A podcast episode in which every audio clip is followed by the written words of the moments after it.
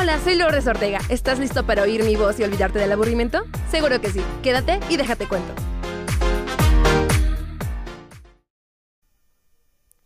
Hola a todos. Sean bienvenidos a una edición más de tu podcast, mi podcast Déjate Cuento, con tu anfitriona preferida, Lourdes Ortega. ¿Estás lista, preparada, preparado para lo que se viene? Claro que sí. Comenzamos. Sean todos bienvenidos y muchas gracias por acompañarme en este nuevo episodio número 5 de nuestra tercera temporada. Sí, lo sé, estuve un tanto perdida, pero es que ah, existen responsabilidades, asuntos que a veces no podemos manejar, familia, etcétera, etcétera, etcétera. Pero lo sé, no es excusa para traerles información nueva y pues para entretenernos, tener un espacio, conocer más yo creo que eso es muy importante, que todo el tiempo estemos con las ganas de conocer más sobre el mundo, sobre lo que nos rodea, sobre lo que acontece. Entonces, el día de hoy este podcast es meramente informativo y para hacer conciencia con respecto a un problema que, aunque muchas personas no lo ven, no lo tienen presente, no está visible, existe y esperemos que se pueda erradicar, buscar soluciones y que disminuya. ¿De qué estoy hablando? El día de hoy, 15 de febrero del año en curso, pero en realidad de todos los años, eh, se conmemora el Día Internacional del Cáncer Infantil. Y pues bueno, vamos a hablar sobre por qué se conmemora, qué es lo que está haciendo la Organización Mundial de la Salud, las cifras que se encuentran con los pequeñitos que tienen esta enfermedad, algunos de los eh, pues síntomas que representan para poder prevenir o curar este pues malestar entre estos jóvenes de tan pequeña edad y vamos a hablar pues es un tema muy serio, es un tema que llama bastante la atención de muchos porque te apuesto que no sabías, porque al menos yo tampoco no reconocía que el día de hoy se conmemoraba eso, e incluso que el cáncer infantil también cuenta con un mes, así como el cáncer de mama que es el mes de octubre, pues bueno, en septiembre se conmemora lo que es el mes del cáncer infantil y obviamente de la prevención del mismo. Comencemos, ¿va? Esto es información de la Organización Panamericana de la Salud. Cada 15 de febrero, como les comentaba, la comunidad mundial en torno al cáncer pediátrico conmemora el Día Internacional del Cáncer Infantil, con una campaña colaborativa para crear conciencia sobre el cáncer infantil y expresar el apoyo a los niños y adolescentes con cáncer, los supervivientes y sus familias. El cáncer es una de las principales causas de muerte de niños y adolescentes en todo el mundo. Cada año, más de 400.000 niños son diagnosticados con cáncer en todo el mundo. En la región de las Américas, se estima que hubo 32.065 nuevos casos de cáncer en 2020 en niños de 0 a 14 años. De ellos, 20.855 casos ocurrieron en países de América Latina y el Caribe. Se estima que el cáncer fue de la causa de muerte de 8.544 niños menores de 15 años en el año 2020, de ellos 7.076 en América Latina y el Caribe. La gran mayoría de los niños con cáncer viven en países de ingresos bajos y medianos, donde enfrentan inequidades inaceptables en aspectos como la detección temprana, eh, el diagnóstico y el acceso de tratamientos de calidad y cuidados paliativos. No vamos a ir muy lejos. En nuestro país han ocurrido casos, pues, de asco en donde las autoridades por ahorrarse dinero o por no dar fondo a este tipo de circunstancias en lugar de pues darle medicamento a los pequeños les suministraban agua y mm, sí parece de ficción pero es algo que aconteció en nuestro país eh, de hecho todavía el gobernador de este estado sigue me parece que es Duarte, sigue prófugo, no lo pudieron eh, detener y muchas, muchas vidas pues se perdieron a causa de este mal manejo de recursos económicos y de cuidado. O sea, es asqueroso. Continuando con lo que explico, los peores resultados que experimentan los niños en estos países son amenazas para la cohesión social, la prosperidad económica, así como el logro de las metas globales incluidas en la Agenda del 2030 de las Naciones Unidas para el Desarrollo Sustentable. En septiembre de 2018, la Organización Mundial de la Salud lanzó la Iniciativa Mundial contra el Cáncer Infantil, con el objetivo de abordar estas profundas desigualdades. El objetivo es lograr al menos el 60% de supervivencia de los niños con cáncer para el año 2030 y reducir el sufrimiento de todos. Para salvar vidas y reducir el sufrimiento de los niños con cáncer, esta iniciativa busca uno, aumentar la capacidad de los países para brindar servicios de calidad a los niños con cáncer. Y dos, priorizar el cáncer infantil a nivel nacional, regional y mundial para impulsar la acción. Un nuevo paquete técnico de la Organización Mundial de la Salud, denomina Cure All, servirá como guía a los países para la implementación de la iniciativa global. Está previsto que Cure All sea presentado por la Organización Mundial de la Salud en el Día Internacional del Cáncer Infantil el 15 de febrero del presente año, es decir, el día de hoy. La meta de la iniciativa mundial es lograr al menos un 60% de supervivencia y reducir el sufrimiento de niñas y niños que padecen cáncer.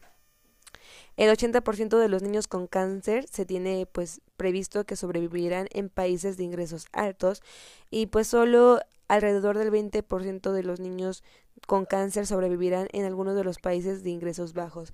Esas son cifras que se tienen al margen y pues cómo no, si por ejemplo, comparando la situación económica de países como Estados Unidos con un país México, con un país como eh, Guatemala, o sea, se ve una brecha salarial, una brecha económica, una brecha de recursos de todos los sentidos, pues muy, muy grande. La eh, Iniciativa Mundial contra el Cáncer Infantil de la Organización Mundial de la Salud tiene como objetivo mejorar los resultados de los niños con cáncer en todo el mundo. La meta es brindar a todos los niños con cáncer la mejor oportunidad de sobrevivir, vivir una vida plena y abundante y vivir y morir sin sufrimiento. Trabajando a través de fronteras, sectores y disciplinas podemos crear un futuro mejor para los niños y las niñas con cáncer. En el Día Internacional del Cáncer Infantil, la Organización Mundial de la Salud presentó un conjunto de herramientas para ayudar a los países a mejorar el diagnóstico y el tratamiento del cáncer infantil. El paquete incluye una guía práctica para los responsables de la formulación de políticas, los directores de programas de control de cáncer y los directores de hospitales, una herramienta de evaluación para informar el implementación y un portal en línea multilingüe para compartir información. Todo esto lo pueden encontrar en el ya mencionado eh, manual para la erradicación del cáncer, prevención del cáncer infantil. Pues bueno, hablando sobre eso, el Observatorio Global COVID-19 y el Centro de Recursos para el Cáncer Infantil de St. Jude está dirigido a profesionales de la salud enfocados en el cáncer pediátrico. El recurso eh, ofrece la posibilidad de colaborar, conectarse y encontrar la información más reciente sobre el COVID-19 en lo que respecta al cáncer infantil. Los profesionales de la salud pueden acceder a una colección de recursos actuales y un registro de cáncer pediátrico, eh, con resultado en tiempo real. Todo esto se lleva a cabo en el presente año por el, Día Mundial con la Erradicación del, del Cáncer Infantil. Pero vamos a profundizar un poquito más con respecto a este tema, con los síntomas, con cifras a nivel mundial. Y es que el problema es que el cáncer es una situación, un problema eh, principal de causa de mortalidad entre los niños y adolescentes en todo el mundo. Como ya lo mencionaba, en los países de nivel alto se recupera el 80%, sin embargo, en países de recursos pues menores, solamente el 20%, dos de cada tres, pueden ganar la batalla. Las causas de las menores tasas de supervivencia en los países de ingresos medianos y bajos son la incapacidad de obtener un diagnóstico preciso, la inaccesibilidad de los tratamientos, el abandono del tratamiento, la muerte por toxicidad, efectos secundarios y el exceso de redicivas en parte debidas a la falta de acceso a medicamentos y tecnologías esenciales. Dar respuestas a estas deficiencias aumenta la supervivencia y puede ser altamente costo eficaz. Y también se hablaba, creo que todavía eh, actualmente en México se está viviendo una problemática así, ya que pues el gobierno mexicano con respecto a todo lo que está pasando del COVID eh, retiró recursos a ciertas organizaciones, entre estas está una de las más importantes en el país, que ofrecía la ayuda para personas con escasos recursos y que contaban con algún familiar o que ellas contaban con la enfermedad del cáncer, se han retirado recursos y es por ello que también existe una un nivel más alto de mortalidad, por ejemplo, en nuestro país, en donde no se cuenta con el recurso y al no contar con un recurso, pues el tratamiento se corta o no se puede diagnosticar de la manera necesaria o a tiempo temprana para que ésta se pueda controlar. ¿Qué provoca el cáncer en los niños? El cáncer afecta a personas de todas las edades y puede aparecer en cualquier parte del cuerpo. Comienza por cambios genéticos en una sola célula que posteriormente se multiplica sin control. En muchos cánceres, este comportamiento da lugar a una masa o tumor. Si no se trata, el cáncer por lo general se extiende, invade otras partes del cuerpo y provoca la muerte. A diferencia del cáncer en adultos, la inmensa mayoría de los cánceres en los niños no tiene una causa conocida. Muchos estudios han tratado de identificar las causas del cáncer infantil, pero son muy pocos los cánceres causados por factores ambientales o relacionados con el modo de vida en los niños. Las medidas de prevención del cáncer en los niños deben centrarse en los comportamientos que impedirán que desarrollen cánceres prevenibles cuando sean adultos.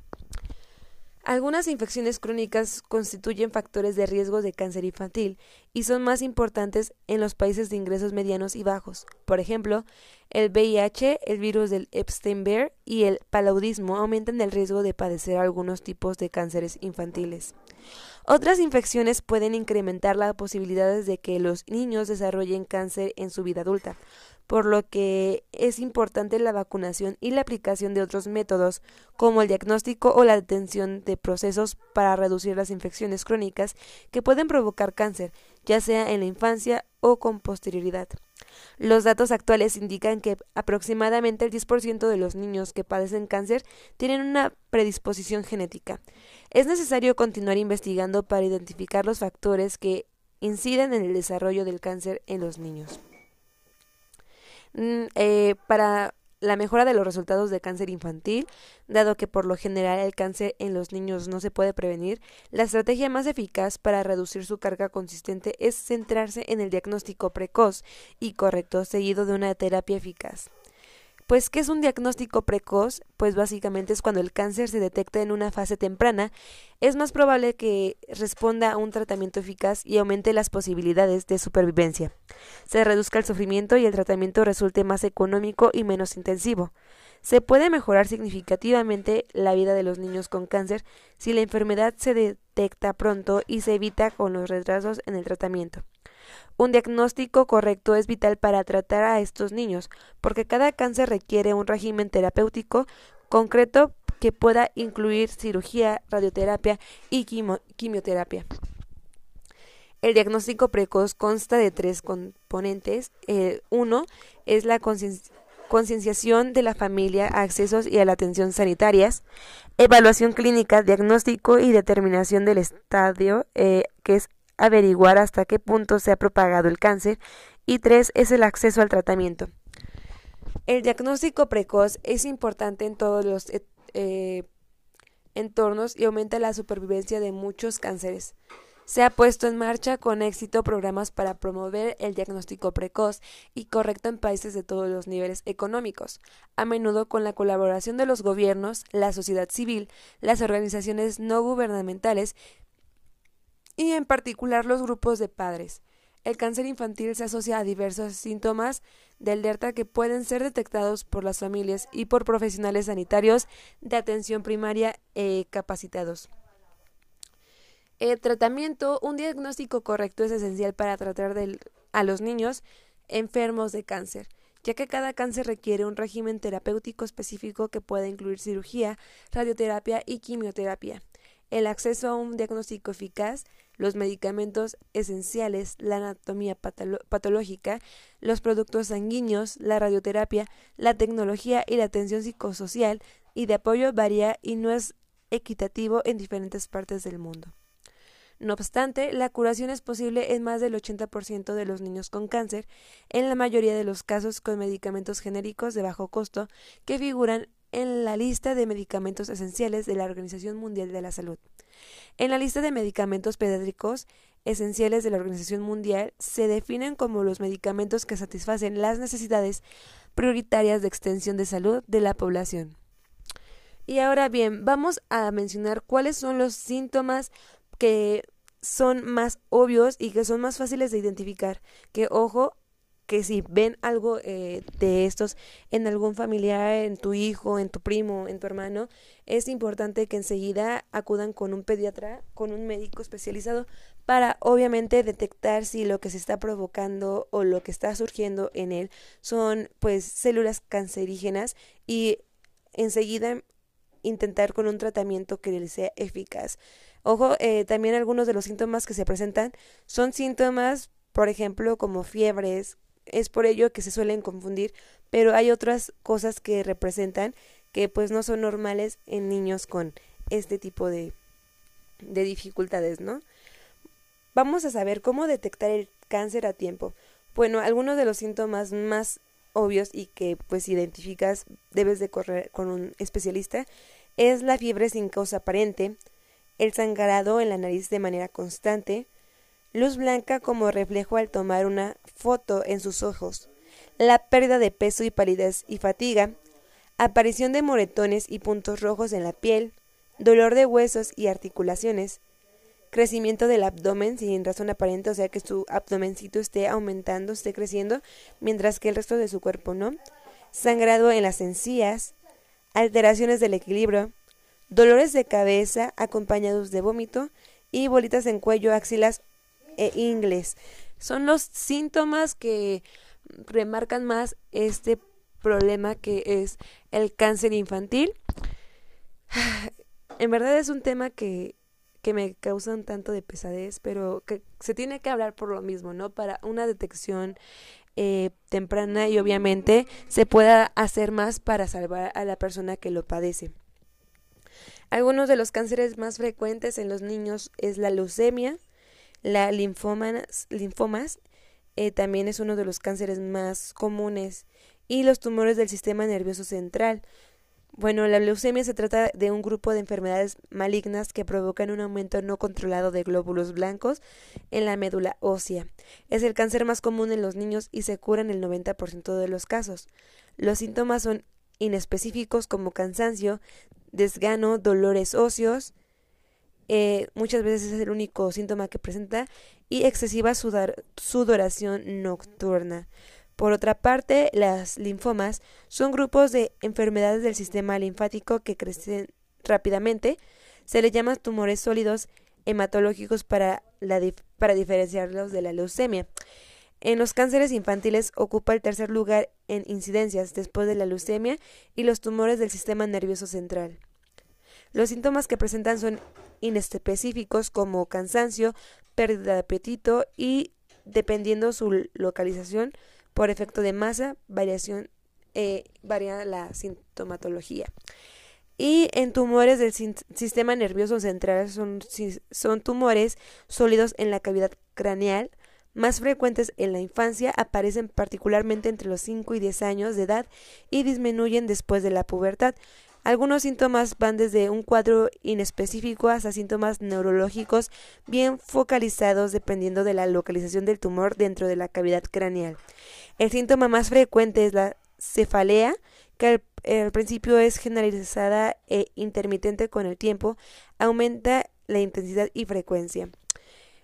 Eh, otro tipo de cáncer es neuroblastoma y otro sería el osteoclast sarcoma y sarcoma de Edwin.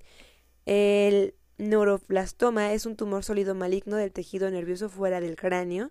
Se localiza con mayor frecuencia en las glándulas suprarrenales, pero puede presentarse en cualquier parte del cuerpo como cuello, tórax, médula espinal.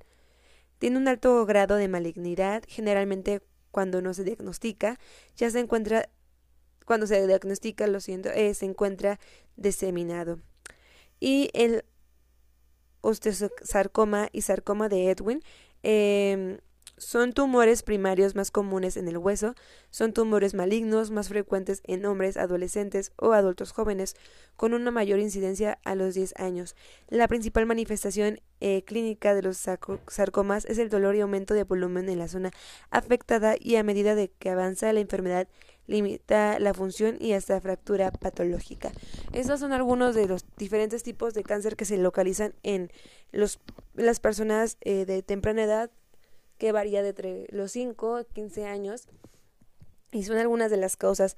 Ojo aquí, creo que es pues muy pertinente que se esté dando un chequeo a los pequeños de edad cada mes con su pediatra para así cualquier problema que surja poderlo combatir. Yo tengo una prima que se le localizó un tumor en su cráneo, sin embargo fue benigno y con medicamento fueron pues terminando con él, gracias al cielo ella está bien, de hecho desde que pasó eso van más de cinco años y todo pasó bien, no hubo necesidad de eh, que ella entrara a cirugía.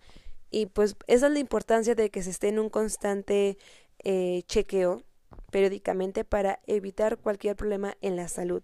Yo sé que muchas veces las personas no cuentan con un programa de salud digna y que incluso no se cuentan con los recursos, pero hay que hacer lo posible para que esta enfermedad sea un poco más difundirla más porque existe y no porque tú no tengas a un familiar enfermo o no tengas a alguien cerca quiera decir que va a desaparecer. Espero que la información que les haya brindado les haya sido de ayuda, les haya pues gustado, los haya motivado a querer conocer más con respecto al tema, que si pueden ayudar en diversas campañas con respecto a este problemática lo hagan, que si pueden donar, donen, que si pueden ayudar a los niños, a las familias mismas con este pesar lo hagan. Esto es todo por el podcast de hoy. Soy Lourdes Ortega, mil gracias. Ya saben que me pueden encontrar en mis redes sociales para charlar más, para decirme, oye, te faltó esto, oye, quítale el otro y todo ese show. En Instagram como como lulu.989797, que es el personal, o en el Instagram de la cuenta Déjate Cuento, deja guion bajo te guion bajo cuento, el podcast. Y también en Facebook como Lourdes Ortega. Espero les haya gustado este tema. Por favor, cuídense, cuidémonos todos, cuidemos a los que más lo necesiten. Y muchas gracias por escucharme. Hasta la próxima. Esto fue todo por hoy. Lo sé, lo sé, me extrañarás, pero no te preocupes, que la siguiente semana habrá más de que chismear. Hasta la próxima.